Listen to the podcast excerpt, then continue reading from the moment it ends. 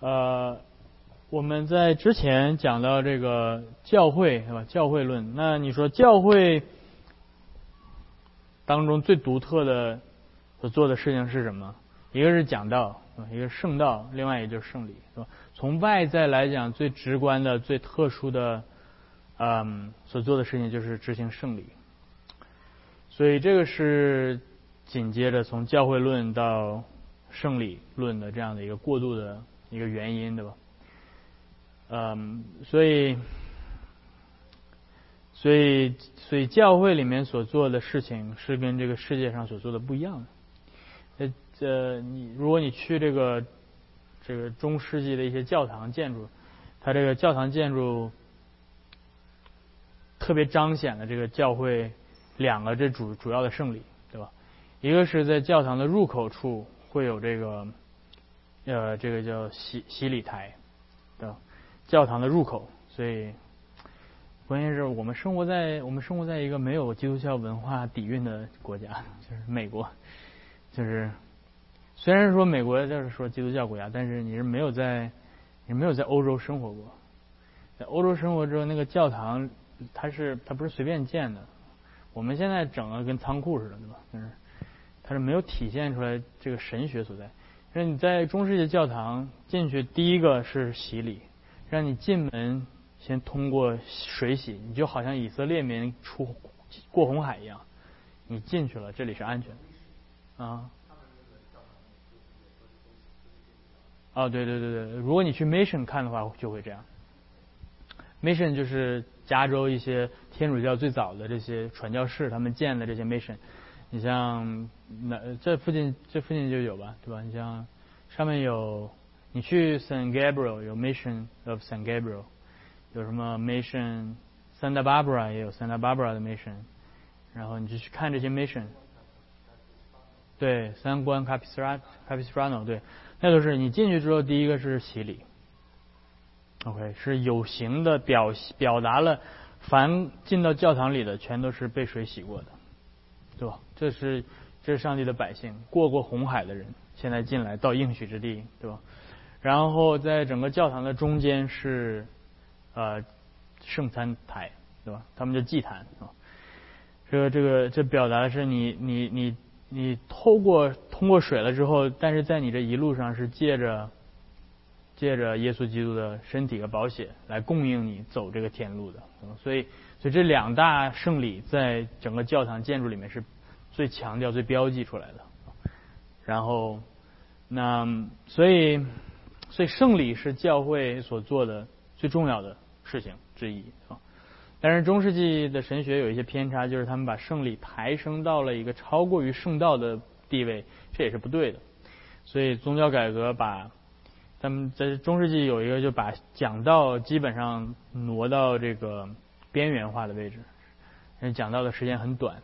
但是但是宗教改革开始把讲道重新带回到教会的敬拜活动的中心啊，这是这是另外一个。但是圣礼圣礼是非常重要。今天。就所以教所以教会内部的呃建筑的形式会暗示你这里面最这里面都在干嘛。如果你去一个在美国的这种 community church，随便在大街上找一个 community church，你进去，你你期待会看到什么？你看不到受洗台，对不对？你看不到圣餐台，对不对？你能期待看到什么？看到一个舞台。会一定会有一个舞台，一定会有一个乐队，是吧，所以有有有有一些神学家说，这个这个呃文化娱乐就是这种娱乐业成为现代教会的新的圣礼。所以圣礼是什么？我们接下来会谈圣礼是圣礼是外在彰显你所看不见的这个。属灵的事实，对吧？所以，所以圣礼的体现就是告诉你什么是这这间教会最重要的东西啊。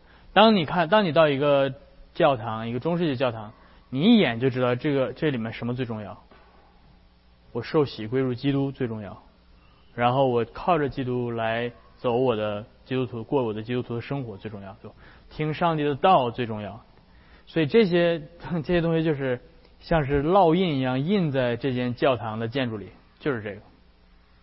但是你到你到了一个对吧？今天的这种呃分派的教会里面，你所你就就算是你是聋子对吧？你什么也听不见，你什么都听不见。但是你你只要在那个空间里面，你就知道说哦。这间这间教会的教堂的这些空间的设置，给我传达的信息是，这里面有一场表演，而这个表演所带渲染出来的这种气氛，才是最重要的，对吧？所以，所以，所以这种情绪主义对吧带来的这种，呃，一定要一定要，他那个他那个他会很操控你的情绪的，他们有专门一套一套这个系统。是操控你的情绪的。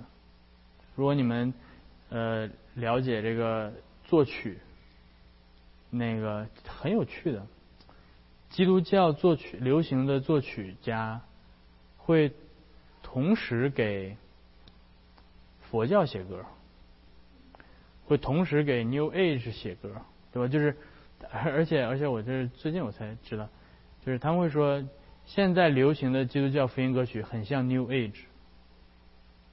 就是他们都从 New Age Movement，就是叫什么新纪元运动，借用很多的元素来写福音，就是福音歌曲，所以 很有趣。我还没有深入的去了解这这方面，但是我觉得很有趣。所以圣圣礼到底是什么？首先，我们给圣礼下一个定义。圣礼是啥？圣礼是这些圣礼是内在不可见之事的可见标记与印证，对吧？所以圣礼是标记与印证。标记与印证的，英文这个叫 sign，这个叫 seal。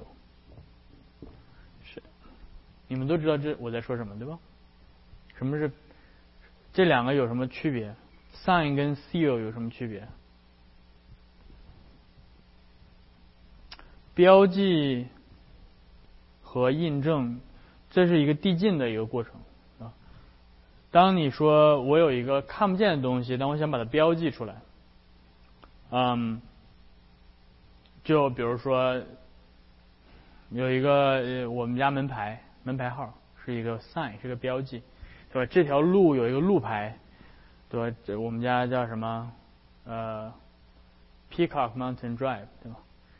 是这个东西是什么呢？这个东西这这个这个东西这个位地理位置，这是一个可能需要被标记出来的一个事实。所以有一个门牌上面写着说：“哦，你现在到了这个地方，是吧？”但是这个门牌呢，可能放错了，可能工人定门牌的时候定错了，把你家门牌弄错了。那如果他弄错的话呢，他就没有办法印证这个事实是真的，对吧？我们家不是这个 p i c a Mountain Drive，啊，我们家是另外一条街，那整错了。啊，Google 地图有的时候你上山给你绕绕绕绕绕错地方了，对吧？所以那个时候就虽然它是标记，但是它标，但是它没有保证你到的地方是对的，对吧？所以印证是更进一步，比标记更强烈的。印证是告诉你说这就是。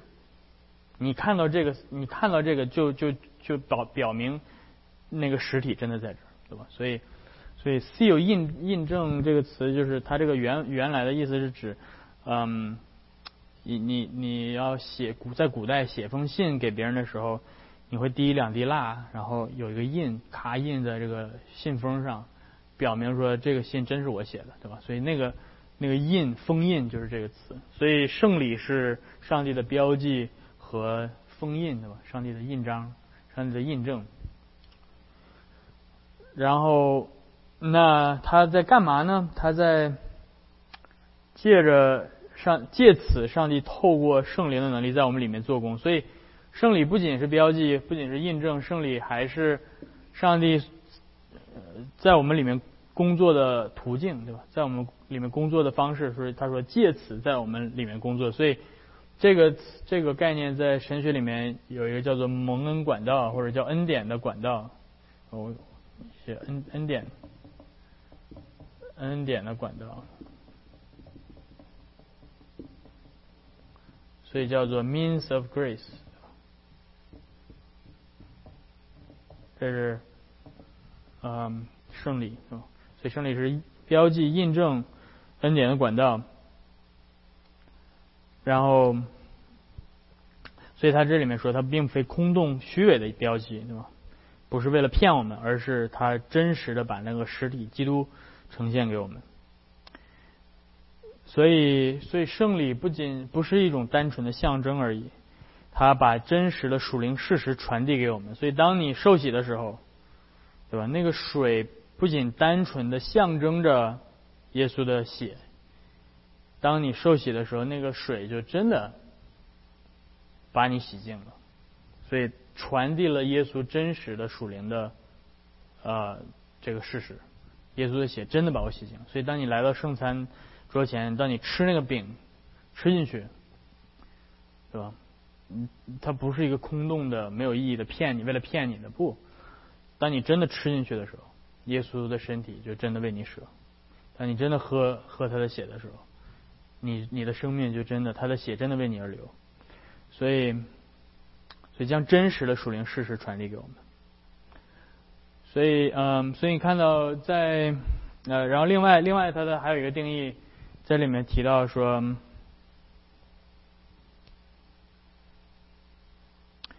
呃，上帝将这圣礼加在福音圣道之上。好更好像我们的外在感感官呈现了它透过圣道使我们明白的事，所以圣礼会帮助我们明白圣道所讲的事。那你讲完道了之后，对吧？你说这个讲道听得我稀里糊涂的，不太明白是啥。今天讲什么天上的马拿，我不知道讲的是啥。OK，哦，圣餐，你就哦，我明白了，这是天上的玛拿，这是基督的肉，这是基督的血，所以他来喂养我，对吧？你说这对，所以所以这个。从另外一个角度上来讲，这个定义当中一还有一种方式去定义圣礼，叫做可见的道。可见的道叫 visible word，可见的圣道。你说这个讲到听得稀里糊涂，但是圣礼我能明白，对吧？用一种我最能够直截了当的明白的方式去明白，所以这是。圣礼的定义，所以看到这里面，我们看到圣父赐下了圣礼，圣礼所聚焦的是圣子上帝耶稣基督，然后圣礼当中工作的是圣灵，所以圣礼是三一上帝的工作。圣礼所关注的实体是基督，而不是我们的善行或者我们的感受。嗯，OK，所以那我们简单的。看一下，这这个这是一条，这是一个比较介绍性的一一条，对吧？所以谁设立了圣礼？谁设立了圣礼？谁？你你看看信条，别别别别瞎猜。谁设立了？啊，OK。从第一句话，第一句话怎么读的？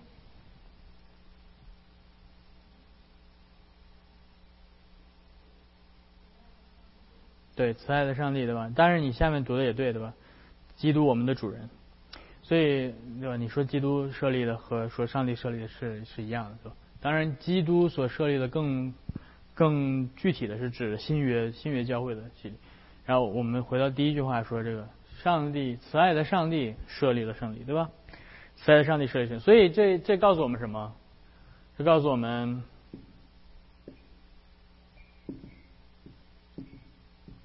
这告诉我们是上帝设立了，而不是我们设立，不是我们设立的。所以，所以教会做啥事儿不是我们商量说，哎，我们觉得整个圣餐挺好的，是吧？不是说我们我们几个商量说这个，哎，要不我们弄个洗礼吧，对吧？就这个这个事儿好像是看起来很敬虔的一件事儿，对吧？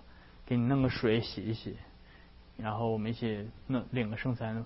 所有的这一切是上帝来定的，所以该怎么讨神喜悦，该怎么向上帝表达忠心、信心，该怎么向他表保证我们的美意，这些都不是我们自己想出来的，而是上帝设立的。然后，但是，但是，接下来你看，说上帝这个这个问题是为谁设立的呢？这个圣礼是为谁设立的呢？虽然设立这个圣礼的呃人是上帝，对吧？设立圣礼者是上帝，但是圣礼呃是为谁设立的？是为我们，对吧？为我们设立的。所以谁设立的？是上帝设立的。然后为谁设立的呢？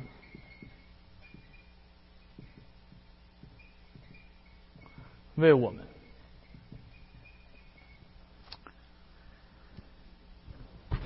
所以上圣礼的使用者是上帝的子民，不是上帝子民的人不能够使用圣礼。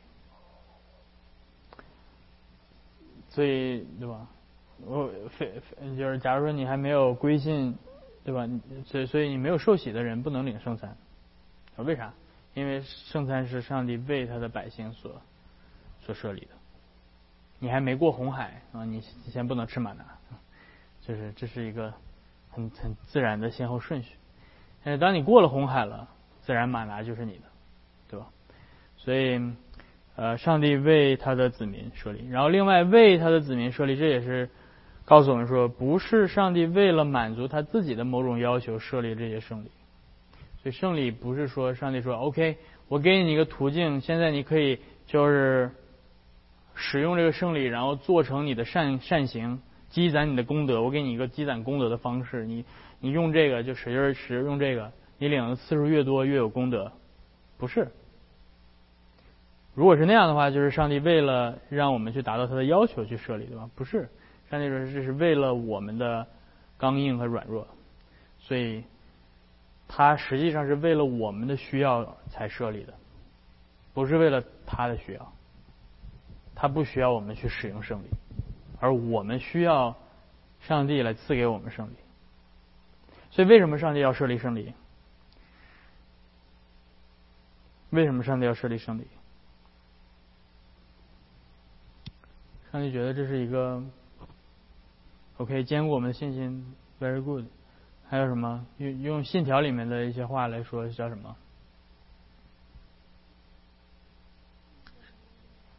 上帝顾念我们的刚硬和软弱，这是上帝设立胜利的原因。上帝顾念我们的刚硬跟软弱，所以他给我们胜利。从来没想过胜利是这么给我们的。如换句话说，如果我们信心够刚强，我们就不需要胜利。而恰恰是因为我们的信心的软弱，所以才需要胜利。这这是一个非常重要的一点。因为有的时候我们会误解胜利，比如说有些有一些人会误以为说，哦，我之所以可以领圣餐，是因为我足够好，是因为我足够坚强，是因为我的信仰足够。足够刚强，所以我才配来领胜利。如果如啊那个人他领不了胜利，是因为他太软弱。反了，错了。我们之所以需要来领圣圣餐，是因为我们软弱，是因为我们需要被喂养，是因为我们承认我们是不成熟的，是吧？那里面的“刚硬”那个词，实际上指的是不成熟的意思，是吧？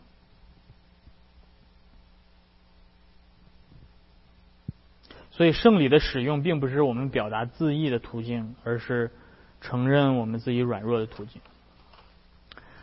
所以这是一个方面。为什么要设立圣礼？因为上帝顾念我们的软弱啊。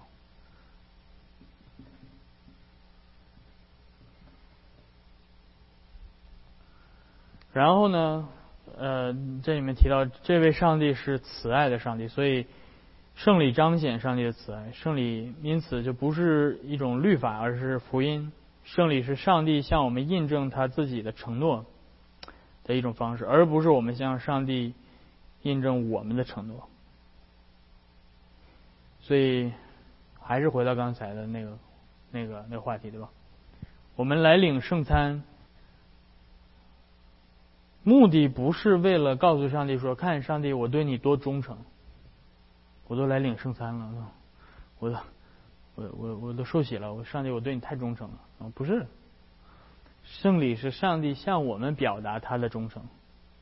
上帝说你是我来拯救你，我会拯救你到底，我会把我把我的爱子的血来涂抹在你的身上，遮盖你的罪，我会用它来喂养你直到永生，我会这一路上供养你。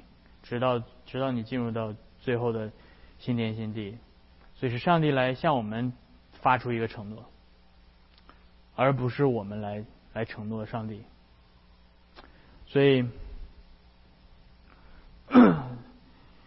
所以这是呃圣礼彰显上帝的慈爱，然后最后就是像你们刚才提到的，来印证他的应许，来保证他对我们的美意和恩典，并且来喂养和坚固我们的信心。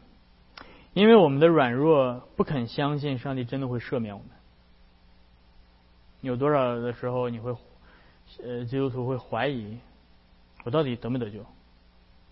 上帝会不会最终拯救我？嗯，我们的属灵的生命常常缺乏，陷入到不健康的疾病或软弱当中。所以你说我的信心该如何得以坚固？答案就是透过上帝所赐的胜利。所以这个答案就排除了其他的答案。这个有的时候我们认为信心需要我们经历一些神秘的经历才能够坚固，是吧？看到一些超自然的现象，是吧？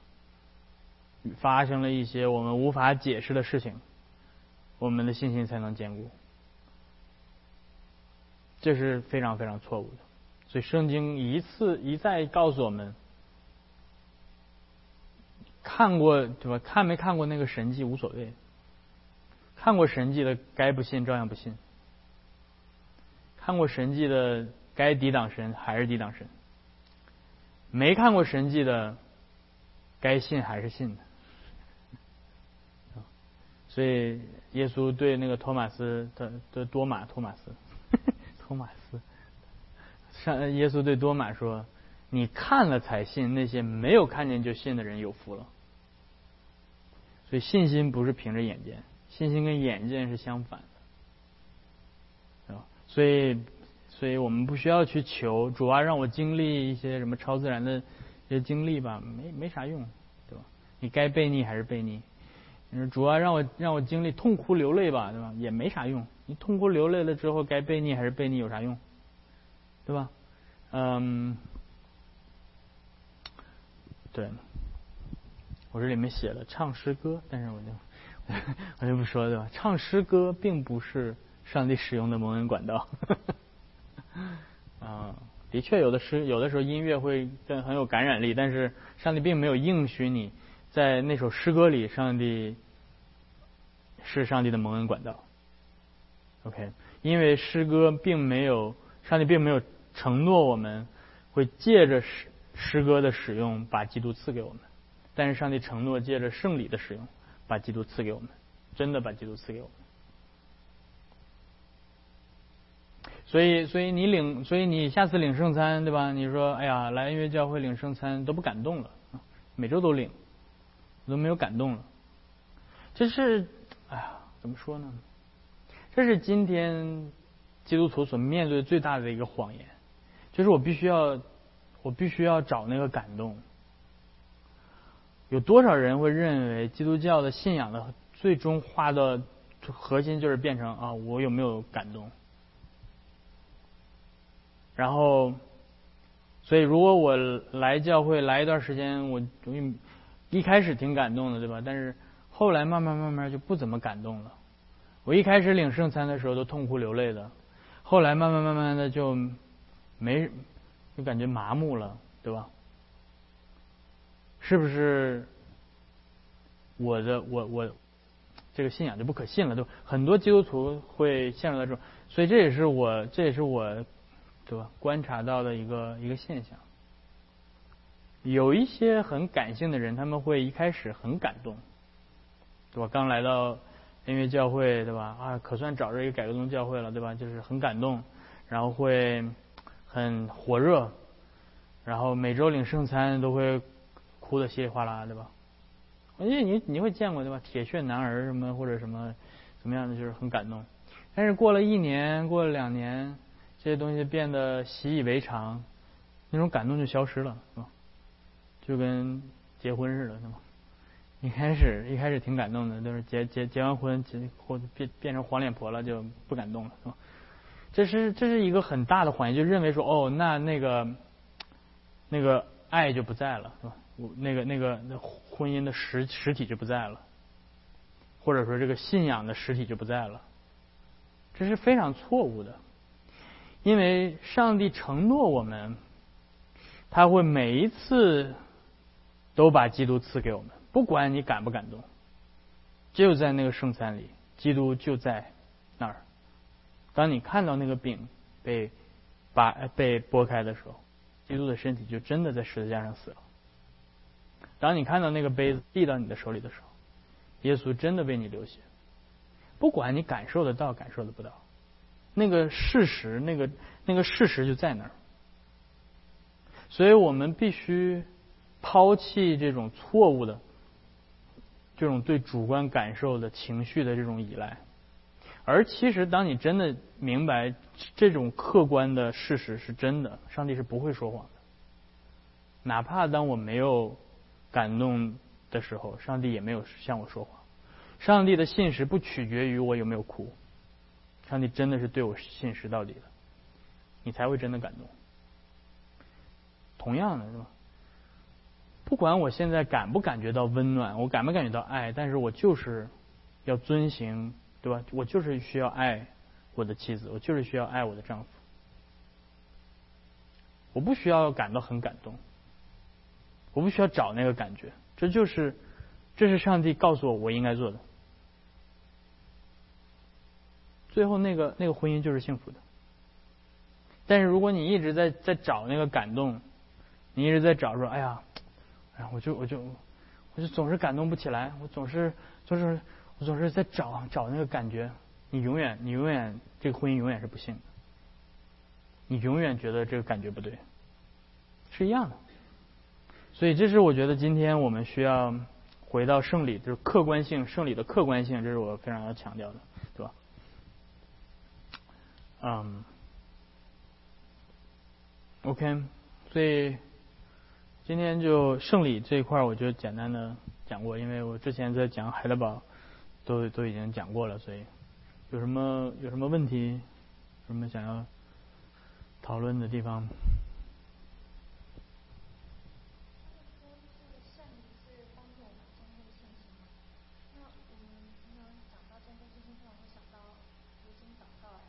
嗯，对，算。对嗯，也就是比如说，在在宗教改革早期，是吧？当我们谈到蒙恩管道的时候，我们更强调的是这种从以教会为中心的这种圣圣道的宣讲、圣礼的事情，是吧？这是这是非常明确的上帝蒙恩的管道的源头，是吧？然后那那在。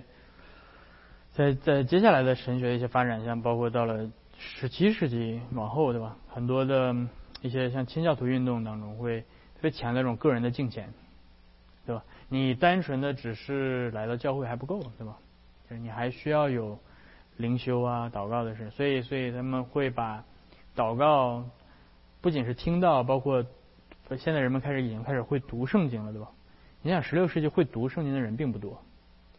但是随着对吗？大家教育程度开始提高，开始会读圣经，嗯，会把这些也被纳入了更更广义的蒙恩的管道啊。所以你说读经祷告是不是也是我们信心坚固的方式？是。但是我要说的是，这这里有一个有一个优先次序的问题。所以什么是优先的？哪个是上帝更使用的蒙恩管道？相比于读经个人的读经祷告灵修来讲，上帝更常使用的或者是更重要的蒙恩管道是公开敬公共敬拜当中的圣道宣讲跟圣礼的事情。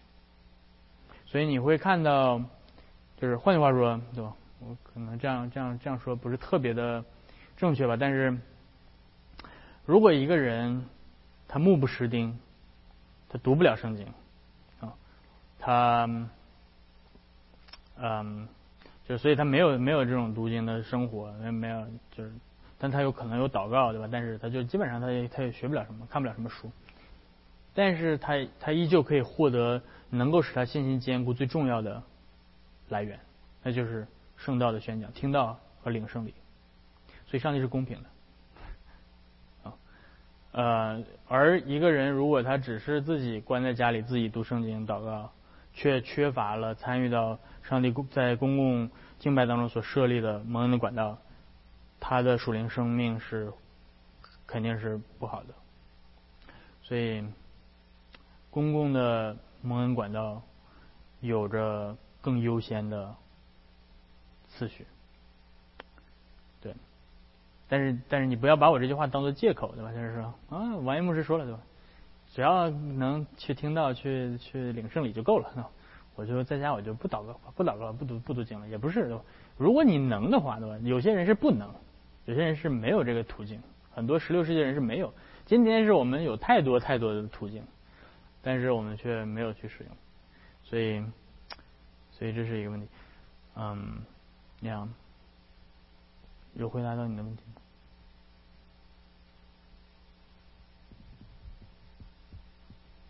是，有什么问题吗？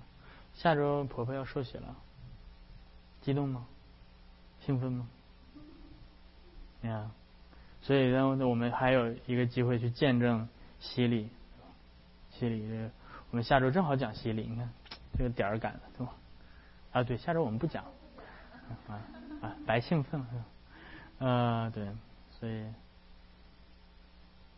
所以当那个水淋到你的头上的时候，你你有信心去相信，现这就是耶稣的血，现在洁净我。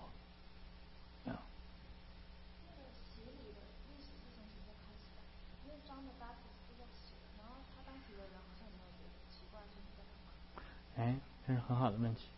你看旧约从来没提到过洗礼，突然跑到新约，有一个人开始施洗。所以这个起点就在两月之间啊，不不是在旧约，啊？所以你必须得研究两月之间到底发生了什么。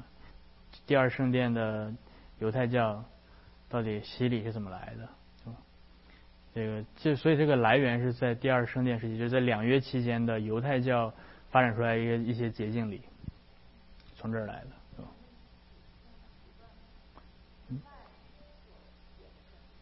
对，就比如说，原来有祭司也需要洗，对吧？唯一需要受洗的是祭司。然后现在在呃犹太教当中，就是说，嗯，把这个把这个当做是一个，如果你要进成为洁净的人的话，你就需要有这么一个受洗的这样的一个仪式，是吧？嗯，他们有这样几种不同的洗礼，但是我我在 on top of my head，我也我也没有办法给你太多的资料，但是，嗯。你可以，你可以，你可以去找一些像什么，如果像 Study Bible 里面有有一些关门专门介绍这种，应该会有，嗯，但是但是是这样，在犹在犹太教里面有两种洗礼，那么一种是，一种是嗯，祭司，祭司这个是本来就是圣经里面告诉我们他需要洗，对吧？每次入职之前需要洗，然后那他开始开始发展成为就是说，如果一个外邦人。想要加入到成为成为到到圣殿里面可以敬拜的，他们叫做 God fearers，God fearers 就是敬畏神的人。那这些人需要受洗，就是有点跟祭司那个洗差不多的一个过程，然后他们才可以进到圣殿里。啊，所以有这样的一个捷径的一个。那 John the Baptist 进来，他做了一件非常令人惊讶的事情，因为犹太人说外邦人是不洁净的。他们要进到圣殿，他们需要被洁净。然后现在施洗约翰过来跟我们说：“对，你们也不洁净，你们也得受洗，你们是毒蛇的种类。”所以这是很 offensive 的对很多犹太人。所以你看那个什么文士啊、法利赛人啊什么，就或者说你凭谁的名受洗对吧？你为什么要给异人受洗？你觉得我们很污秽吗？啊，所以这是矛盾所在。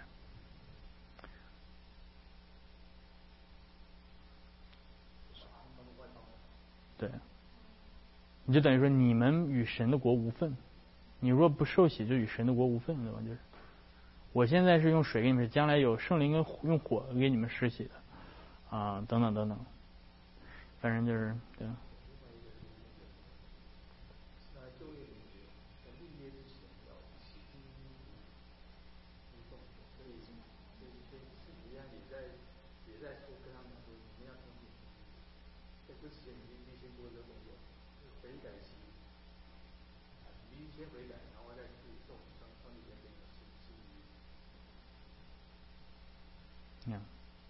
你的每个问题都可以写一篇论文，对，里面非常多的不同的层面，对。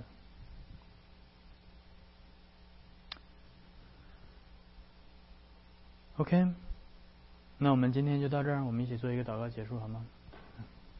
天父，我们再一次来到你的面前，我们祈求你，嗯，借着你所设立的圣礼、有形的圣道，来坚固我们的信心。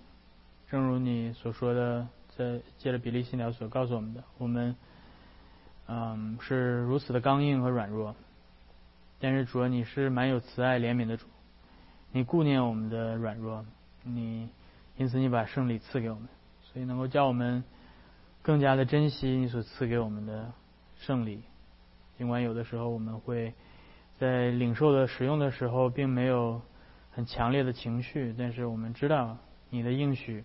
必然不会落空，所以让我们能够紧紧的抓住你客观的外在的这些啊标记来使用，来叫我们的信心得以坚固。嗯，继续的保守你自己的教会，继续看顾你自己的百姓，啊，能够叫我们得到真正的属灵的益处，嗯，而不是领受外在的这些标记而已。啊，带领我们今接呃这周接下来的生活，啊，叫我们。能够回到你的面前，嗯，继续的敬拜你。我们这样祷告祈求是奉靠耶稣的名，阿门。